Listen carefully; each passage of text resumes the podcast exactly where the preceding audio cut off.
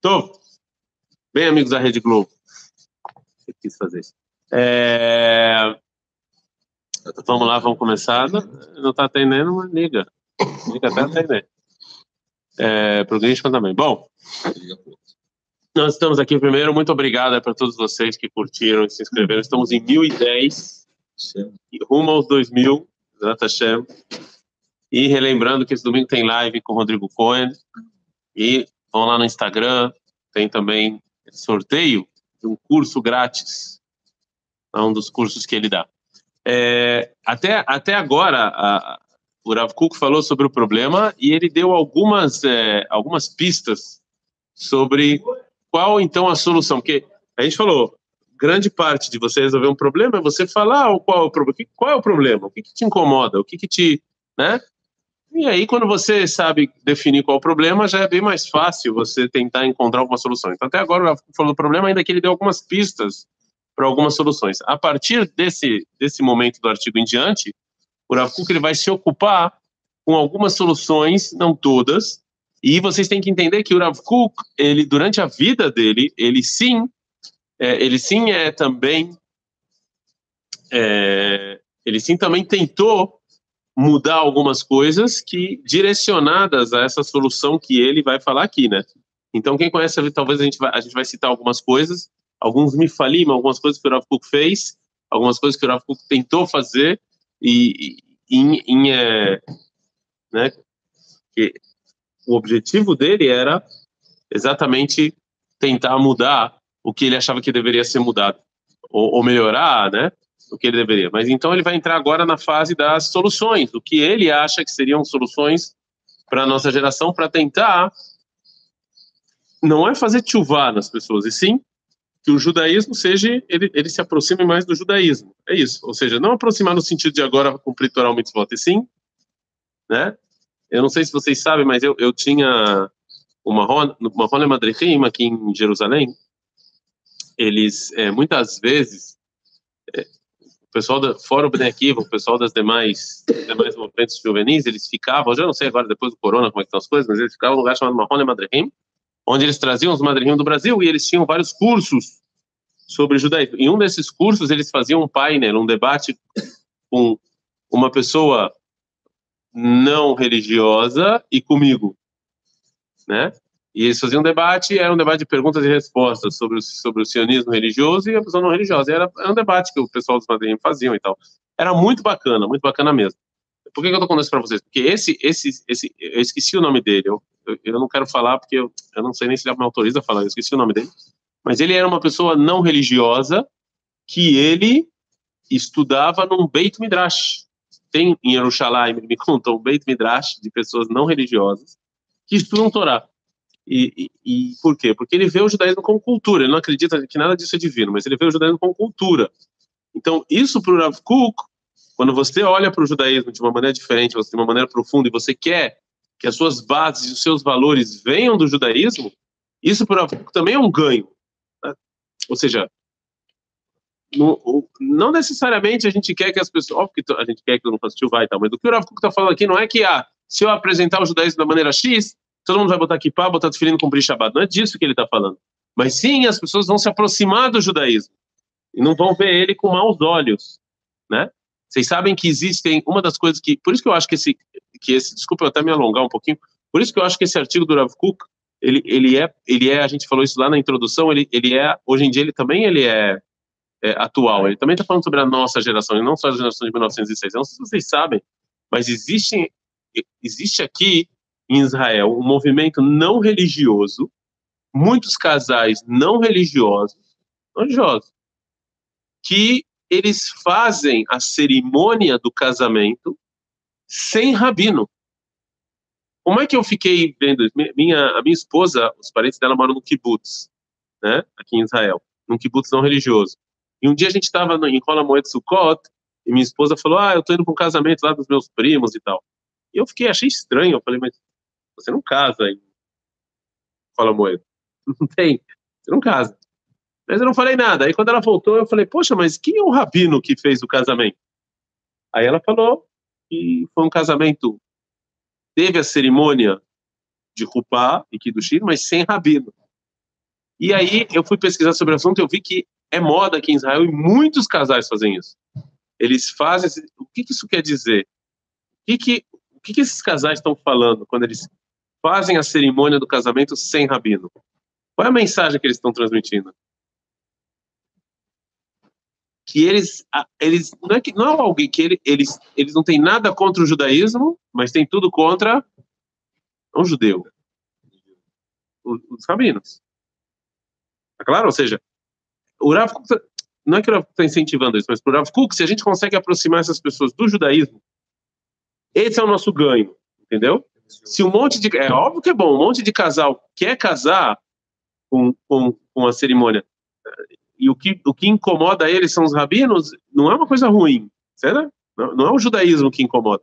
E isso é moda aqui em Israel, muita gente faz isso muita gente, inclusive tem um casal que me pediu, dois casais já me ligaram, falaram que queriam que eu casasse eles, mas sem rabanuto. Eles só querem a cerimônia, não querem saber de rabanuto, nada. Eles querem que o cara faça só a cerimônia e acabou. Sem toda a parte burocrática da rabanuto e tal. É interessante esse, é, entendeu? É disso que eu estou falando. Você aproxima o judaísmo das pessoas, isso é um ganho. Não é botar tefiline e equipar, não é disso que ele está falando. Então, as soluções que ele vai trazer aqui não são soluções que, ah, vai fazer tchuvá, porque não é disso que ele está falando. Quer perguntar ou não? Então vamos lá. Você tá claro? Vocês conheciam esse movimento aqui em Israel? É um movimento muito muito famoso aqui, muito forte aqui em Israel. Que agora, com a entrada do Bennett, eu acredito que vai ficar mais forte ainda. Uma, um dos planos do Bennett, o Matan Kana, ele é ministro da, da, da, da religião aqui, né, desse ministério aqui. Ele, a ideia dele é dar cada vez menos poder para órgão público, como era Banuto. Tirar o tanto na kashrut, casamento, conversão, a ideia dele, não sei se ele vai fazer na prática, é tirar o poder da Arabanu. Essa é a ideia dele. É, eu acho isso bom, mas tudo bem. Daqui, daqui segue, que eu não vou falar nada. Não. Por quê? Porque órgãos públicos, eles são corruptos. É? Não, mas órgãos públicos são públicos. Isso é óbvio. Se você tem, se você tem um monopólio, a sua tendência é ser você faz o serviço de qualquer jeito e ser corrupto. Quando você tira o monopólio, então você tem mais chance desse órgão ser menos corrupto. Mais... Como é que funciona? Como é que funciona no Brasil? Não tem um órgão. Bagunça. Não é que o Brasil é bagunçado por, por raiz, né? Nos Estados Unidos também tem um monte de organizações. Não. Nos órgãos que dão cachorro não tem corrupção, roubo de dinheiro, não tem. Tem? tem. Se for fazer uma acusação aqui, eu acho que não tem. Não sei. Mas, mas você vê nos Estados Unidos, tem várias organizações que dão kashrut. Não tem um órgão, um órgão governamental que faz isso. No Brasil é a mesma coisa, cada um vai comer a kashrut que ele quiser, ué. Ah, já é assim hoje em dia. A maior parte dos religiosos não comem a kashrut da Arabanuto. Né? Inclusive, muitos rabinos de vocês vão falar para vocês não comerem kashrut da Arabanuto. Então, para que, que serve? Vocês não comem só ameaça, badar, não sei o que, não é? Ou ninguém sabe o que eu estou falando? Não, não sei. Tem gente que não pode. Sim? Então vamos começar então a ver as soluções que o Rav vai dar. ודל ברוח גדול חפץ ומוכרח לחפוץ, בכל מקום שהוא פונה, לשמוע דברים גדולים. Então a primeira coisa que o Rav vai falar é o seguinte, a, a, geração quer escutar coisas grandes. O que são coisas grandes a gente vai ver daqui a pouco, mas por enquanto é meio subjetivo mesmo. Coisas grandes a gente sabe o que é coisas grandes. Nem sempre o oráculo vai ter que definir o que é coisas grandes. Sabe o que são coisas grandes? O que, o que atrai, o que afasta? Que tipo de Torá é a Torá que atrai? Que tipo de Torá é a Torá que afasta? Eu não vou usar exemplos aqui para ninguém se ofender. Mas vocês estudem hoje, vocês vão estudar a Torá o dia inteiro. Vão estudar o dia inteiro. Então, o que vocês estão escutando durante o dia, pensem, será que isso é a coisa grande que o Rav falou ou não? Vão saber sozinhos, mas ele vai definir melhor, tá bom? Lishmot varim gdolim. ועיקר הגדולה של הדברים הוא שיהיו מסוימים ומבוררים עם גודלם ורוחבם והיקפם. Eles têm que ser definidos, tem que estar claro e tem que é, é, englobar muita coisa, né? Eu vou dar um exemplo.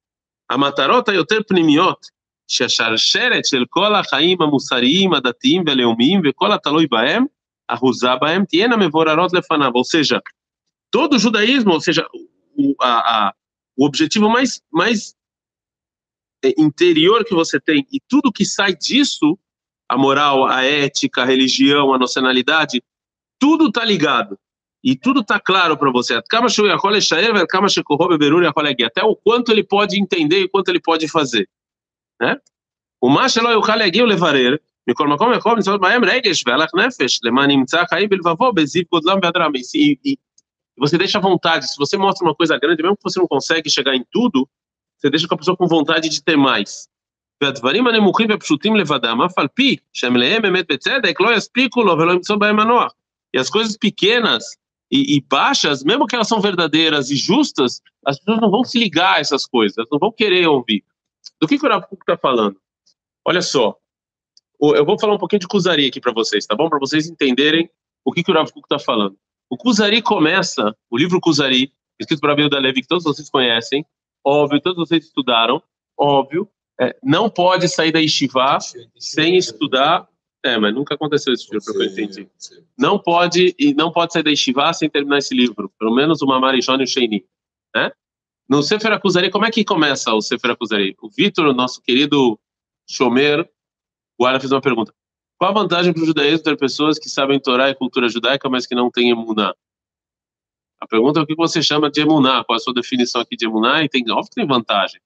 As pessoas estão próximas ao judaísmo, tem muita vantagem. É, como começa o livro de Kuzari? Não me façam passar vergonha. Hã? Antes do filósofo. O rei. O que aconteceu com o rei? Tinha um rei. Aliás, essa, essa história de Kuzari é muito interessante. É, tem até uma ligação com a Segunda Guerra Mundial e o Holocausto, mas deixa para lá, essa história eu vou falar outro dia. É, o, tinha um rei de Kuzar que ele ele era ele era muito afinco as, os mandamentos da religião que era idólatra. Inclusive, ele era Cohen, ele era sacerdote da religião dele. Assim está escrito no de Kuzari. E só que toda noite, que, que ele ficava sonhando? Vinha um anjo e falava o que para ele? Café. Suas intenções são boas, mas suas ações não. Toda noite. E aí isso começou a incomodar o rei e ele decidiu procurar a verdade. E aí vai o livro, aí chega o filósofo. Aí... Alguém pode me explicar o que, o Rabiu da Levi quer dizer com, com, com, esse sonho? Então, se não vier um anjinho na minha cabeça e, e aparecer para mim, então a, acabou? Então eu não vou procurar o caminho verdadeiro? O que, que, que, que, é esse sonho? Me explicam o que, que é esse sonho que o Rabiu da Levi traz no, no Kuzari. Que sonho é esse? Para que trazer isso no começo do livro? Fala que o cara começou a refletir sobre a importância da vida dele, e aí ele. Para que trazer esse sonho? Nada desse sonho. Qual, o, o que, que é o sonho no mundo judaico? Não me falem que é profecia nem nada disso. O que, que é o sonho na psicologia? E por que, que você sonha com certas coisas de noite? E a fé é. Em geral, se você pensa durante o dia, você pensa durante o dia, você sonha de noite. Isso, inclusive, e a fé, mas a gente vai chegar nisso. Inclusive, o Shulchan Aruch fala que tem sonho que Shabbat você não pode jejuar, não? Isso é lá no Shulchan Aruch. Mas se você tem sonhos ruins, você jejua. E ele dá um exemplo. Qual é o exemplo de sonhos ruins que o Shulchan Aruch traz? Tem exemplo. Se você sonha isso, você pode jejuar até Shabbat. Um dos exemplos que o Aruch traz é se você sonha que caiu seus dentes. Esse é um exemplo. É, mas... Aí o Shulchan Aruch escreve. Eu não me lembro se o vai me deixar Mas a exceção é se você foi no dentista durante o dia, aí você não precisa. Porque é óbvio que você sonhou disso durante a noite. Sim? É óbvio. O rei de Kuzar sonhou então, suas intenções são boas, mas suas ações são ruins. Por que, que ele sonhou isso de noite? Porque Caniré, que boas intenções todo mundo tem. Você chegar para a pessoa e falar que o seu objetivo na vida é ser uma boa pessoa, todo mundo concorda com isso. Você falar que seu objetivo na vida é ajudar o mundo, todo mundo concorda com isso. Agora me explica por que, que essa açãozinha aqui que eu estou fazendo, essa idolatria aqui pequena, como é que isso vai transformar o mundo num lugar melhor? Como é que eu vou botar um. E é isso que o Kuzari quer falar. Que o que os judeus têm problema não é com Deus. Ninguém tem problema com Deus. Você sai por aí e fala: Poxa, Deus quer que você seja uma boa pessoa. Deus quer que você transforme o mundo num lugar melhor. Com essas ideias, ninguém tem problema. Qual o problema que as pessoas têm com o judaísmo? Qual o problema que as pessoas têm com o judaísmo? Como eu botar um couro de boi no meu braço de manhã vai transformar o mundo num lugar melhor? Como? Como essa ação pequena de manhã ou qualquer outra ação, a área muito judaica é feita um monte de açõezinhas. Como eu ligo essa ação pequena com a ideia geral e com uma ideia profunda, uma ideia moral e ética? Como eu vou ser uma pessoa mais moral e ética se eu de manhã jogar água na minha mão três vezes? É isso que as pessoas têm problema. Ninguém tem problema com a ideia de Deus e com a ideia de Israel. As pessoas têm problema com as mitzvot, os mandamentos. Todos nós temos problema com os mandamentos. Certo? E é exatamente isso que o Rav está falando. Isso que são ideias Gdolim. O que, que são ideias Gdolim? É você ligar a ação pequenininha com a ideia grande. É muito difícil fazer isso. Muito difícil fazer isso. Um dos, um dos é, eu, eu queria até buscar, mas se eu sair público aqui, mas eu vou buscar, vocês vão ficar aqui vendo a paisagem. Eu já volto, tá? O pessoal vai ficar vendo a paisagem aqui. Não, não, já vem, já vem. Vou buscar como é que pode conversar, porque tá tudo gravando. Que hora vai ser o show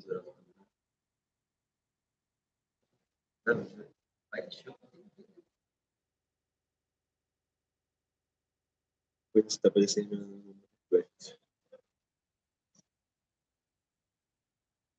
Uhum.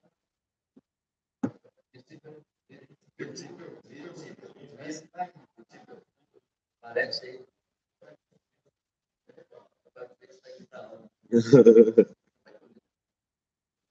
então vai estar aqui.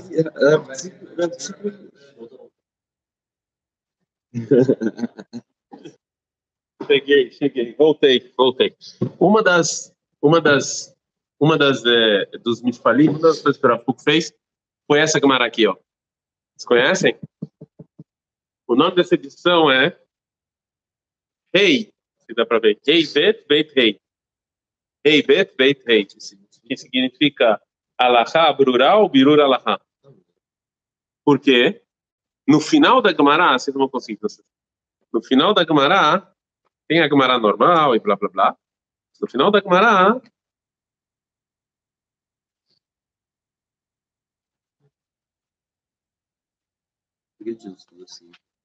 essa é uma excelente pergunta.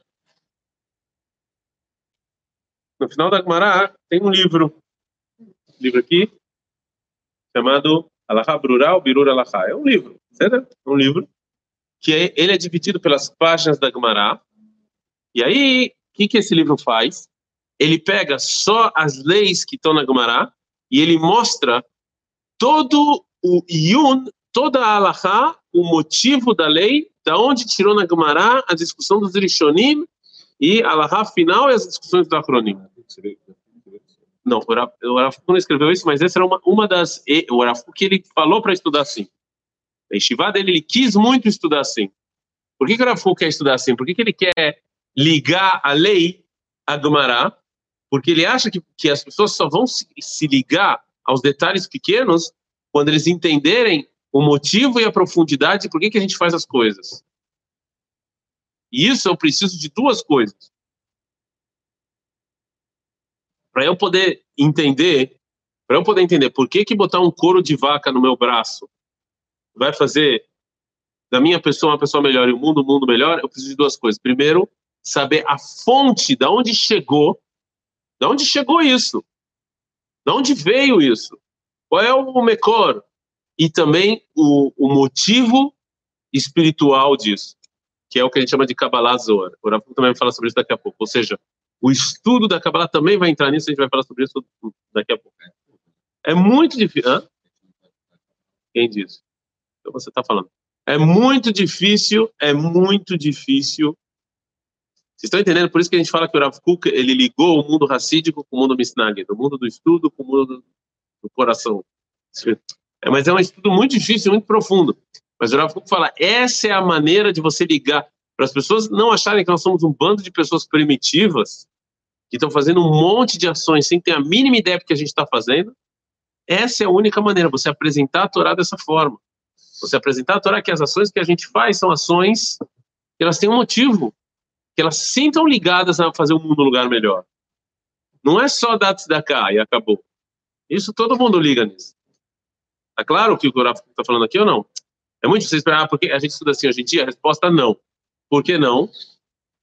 Eu acho que tem várias, vários problemas. Um dos grandes problemas é que o, o mundo sionista religioso, os alunos do Rav Kuk, são pessoas que tiveram muito medo. Muito medo, que é o medo que a gente tem até hoje, né? De você ser tratado de uma maneira diferente, você não ser tratado como uma coisa fora do judaísmo. Existem vários medos que os alunos do Kuk tiveram e têm ainda até hoje. Então, você tem coisas que se você falar aí, infelizmente o mundo ortodoxo, o mundo religioso é um mundo muito fechado.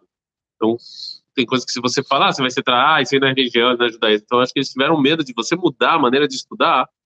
O mundo judaico sempre foi muito conservador, né? não muito aberto à, à, mudança. Eu acho que esse é o motivo. Mas tem sim este voto que tentam estudar dessa maneira, tá? Tem sim este voto que tentam estudar dessa maneira. Mas essa edição de Gemara, ela tem aqui no Yeshiva. Eles não têm todo o chassi, mas tem muitas Gemarotas sim. Você termina de Sugiá, você abre atrás e tem lá tudo, dá lá, da onde veio, qual a discussão que tem, quais são os Rishonim, é uma, entendeu? uma maneira muito interessante de você estudar. E, e que, segundo o Rav Kuk, você consegue dessa maneira ligar a ação pequena que você está fazendo a uma coisa muito maior, a ideias grandes, que ninguém tem problema. Se eu conseguisse provar para as pessoas, você precisa convencer alguém a, a, a doar, por que não? Mas as pessoas entendem. Então, se você conseguir linkar eu botar tefilim de manhã igual doar, as pessoas iam se... Sim, elas iam se, se querer fazer. Porque para você é diferente, mas na mão não tem diferença. Mas... É o que eu tô falando, para você é diferente, você vê a diferença. Então, mas quando você começa a estudar esses detalhes, é difícil, não é fácil. Você vai chegar para um explicar, ele vai falar, ah, tá, tipo, legal, beleza, não disse isso, é essa.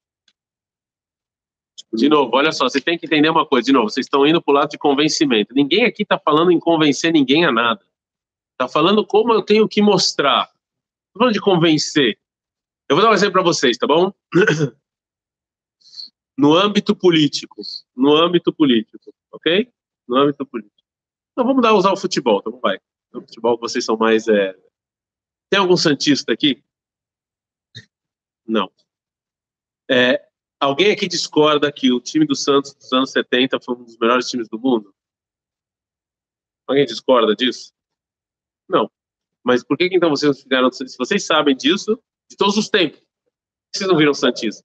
Bom, eu, eu não vou torcer para o Santos, mas eu, mas eu sei que tem uma, tem uma coisa especial. O, o Santos tem uma coisa especial lá. Entendeu? Mas eu não vou ser Santista, mas eu, eu entendo que é uma coisa especial. É disso que o Rafa está falando. Não é convencer ninguém. As pessoas vão olhar, tem que olhar para nós, judeus religiosos, e falar, cara, esses caras, eles, eu respeito eles. Eles têm, a Torá deles é profunda. Eles ajudam o mundo, eles contribuem, entendeu? Não é você vir e convencer o cara a ser, não. É igual, de novo, olha só, com tudo que as pessoas discordam, vamos falar de direita e esquerda, tá bom? Direita e esquerda. Não, eu não queria falar sobre isso, que eu acho que o Brasil está muito polarizado, mas eu vou falar. Aí depois tem essa cultura do cancelamento também, não é idiotice que rola aí. Mas de qualquer maneira, é, direita e esquerda. Eu, eu sou super de direita, mas isso não significa que, que eu não admire pessoas de esquerda e falo, não, olha só, eu entendo o que eles estão falando, é profundo, mas eu não. Ou o contrário, alguém de esquerda olhar o cara, cara que o direita está falando e fala, cara, isso é profundo, eu entendo o que você está falando, mas. Entendeu? Se o cara de direita apresenta a filosofia de Adam Smith da direita só como o objetivo da vida é ganhar dinheiro, ninguém vai concordar com isso. Mas se ele fala que não, a liberdade de, de, de, de comer é ela que vai dar o direito ao povo, aí você. Tá claro? Depende de como você apresenta a coisa, mas não é convencer. Não está falando aqui de convencer ninguém. Ele está falando de você apresentar o de uma maneira que as pessoas vão respeitar e talvez até querer conhecer mais. Fala, poxa, que, que bacana isso. Eu quero, deixa eu, deixa eu dar uma lida aqui. Eu quero, eu quero estudar um pouco mais. Eu quero conhecer, eu quero ver o que, que tem aí. Mesmo que eu não vou cumprir, né, mas eu tenho respeito. Eu quero, entendeu? sei se vocês estão entendendo o que eu estou falando, o que o Rafa está falando, mas não é convencer. De novo, tem que tomar muito cuidado. O Rafa não está falando aqui de convencer ninguém a nada. Ele está falando de. Aliás, isso é um problema também. Um problema também, porque muita gente não gosta de falar com religioso porque acha que a gente vai convencer eles de alguma coisa. Vocês vão querer que eu faça tipo, Tem que tomar muito cuidado com isso também. Certo? Vedor Shebekoh explorar o Befoel Klum.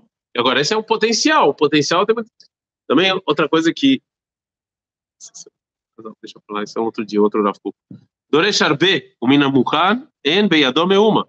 A gente precisa fazer o trabalho, falou Rav o trabalho é muito grande. A gente não tem nada pronto ainda, porque a gente já falou, o judaísmo ortodoxo dormiu, parou no tempo e continua. Infelizmente, a gente não aprendeu com nossos erros e continua dormindo no tempo. Gente já falou sobre isso. A gente estuda Gumará igual ao século XVIII Continua dormindo, parado. אי אפשר להצילו מרעתו ולהעמידו על דרך החיים הנכונה, כי אם במה שנדבר עמו מכל נושא ונשגב, מכל עליו ונהדר, בשפה יותר פשוטה ונמוכה, וממולגלים מובנים, ישמצא גם בעומק התהום שהוא שוכב שם את הזיו והנום והאדיר, ועליון שהוא מבקש. Agora, tem um problema, falou Rav Kuk. Como essa geração também, elas não sabem muita coisa, então eu tenho que falar de uma maneira simples e profunda. É muito difícil fazer isso. Muito difícil você juntar essas duas coisas. É muito difícil você encontrar pessoas que falam de maneira simples e profunda é, eu não diria que é impossível, mas é quase impossível. Né? Porque se é profundo não é simples, e se é simples não é profundo. Então, como a geração não conhece muita coisa, eu tenho que falar de maneira simples, porque são conceitos que as pessoas não sabem, mas de maneira profunda é muito difícil. Eu, são poucas pessoas que vocês entram na aula dele, você fala, cara, eu entendo o que ele está falando e eu entendo que tem profundidade aqui. É muito difícil. Imagine um cara falando sobre física quântica a física quântica para nós entendermos. Tem que ser simples, mas é física quântica. Eu tenho que sentir que eu entendi. E não entrar na aula e sentir que o cara falou um monte de coisa, não sei do que ele está falando. Por vou falar que essa, é, é isso que. e agora talvez começam a entender porque é tão difícil fazer isso. Como você vai conseguir transformar uma coisa simples e profunda? É, é, não diria que é impossível, mas é muito difícil. Muito difícil. O não fazia isso, vocês saberem. Os livros do Rav são muito difíceis, são profundos, mas são muito difíceis. Muito difícil, não é simples. De nenhuma maneira, muito difícil mesmo. As pessoas tentam simplificar isso. Eu, eu vou te falar, se eu, poucas, poucos rabinos que eu entrei na aula dele que eu senti, não, tá aqui, aulas são simples, mas muito profundas. É quase muito, muito difícil. Bom, é isso. Desejo a todos aí um Shabbat Shalom. Domingo, dois mil inscritos? Três? Eu sou uma pessoa simples, dois mil tá bom. É? Quantos da sua família se inscreveram? Quantos da de Ubatuba estão inscritos? 30? É todo... Toda a população, né? Ofendi Ubatuba.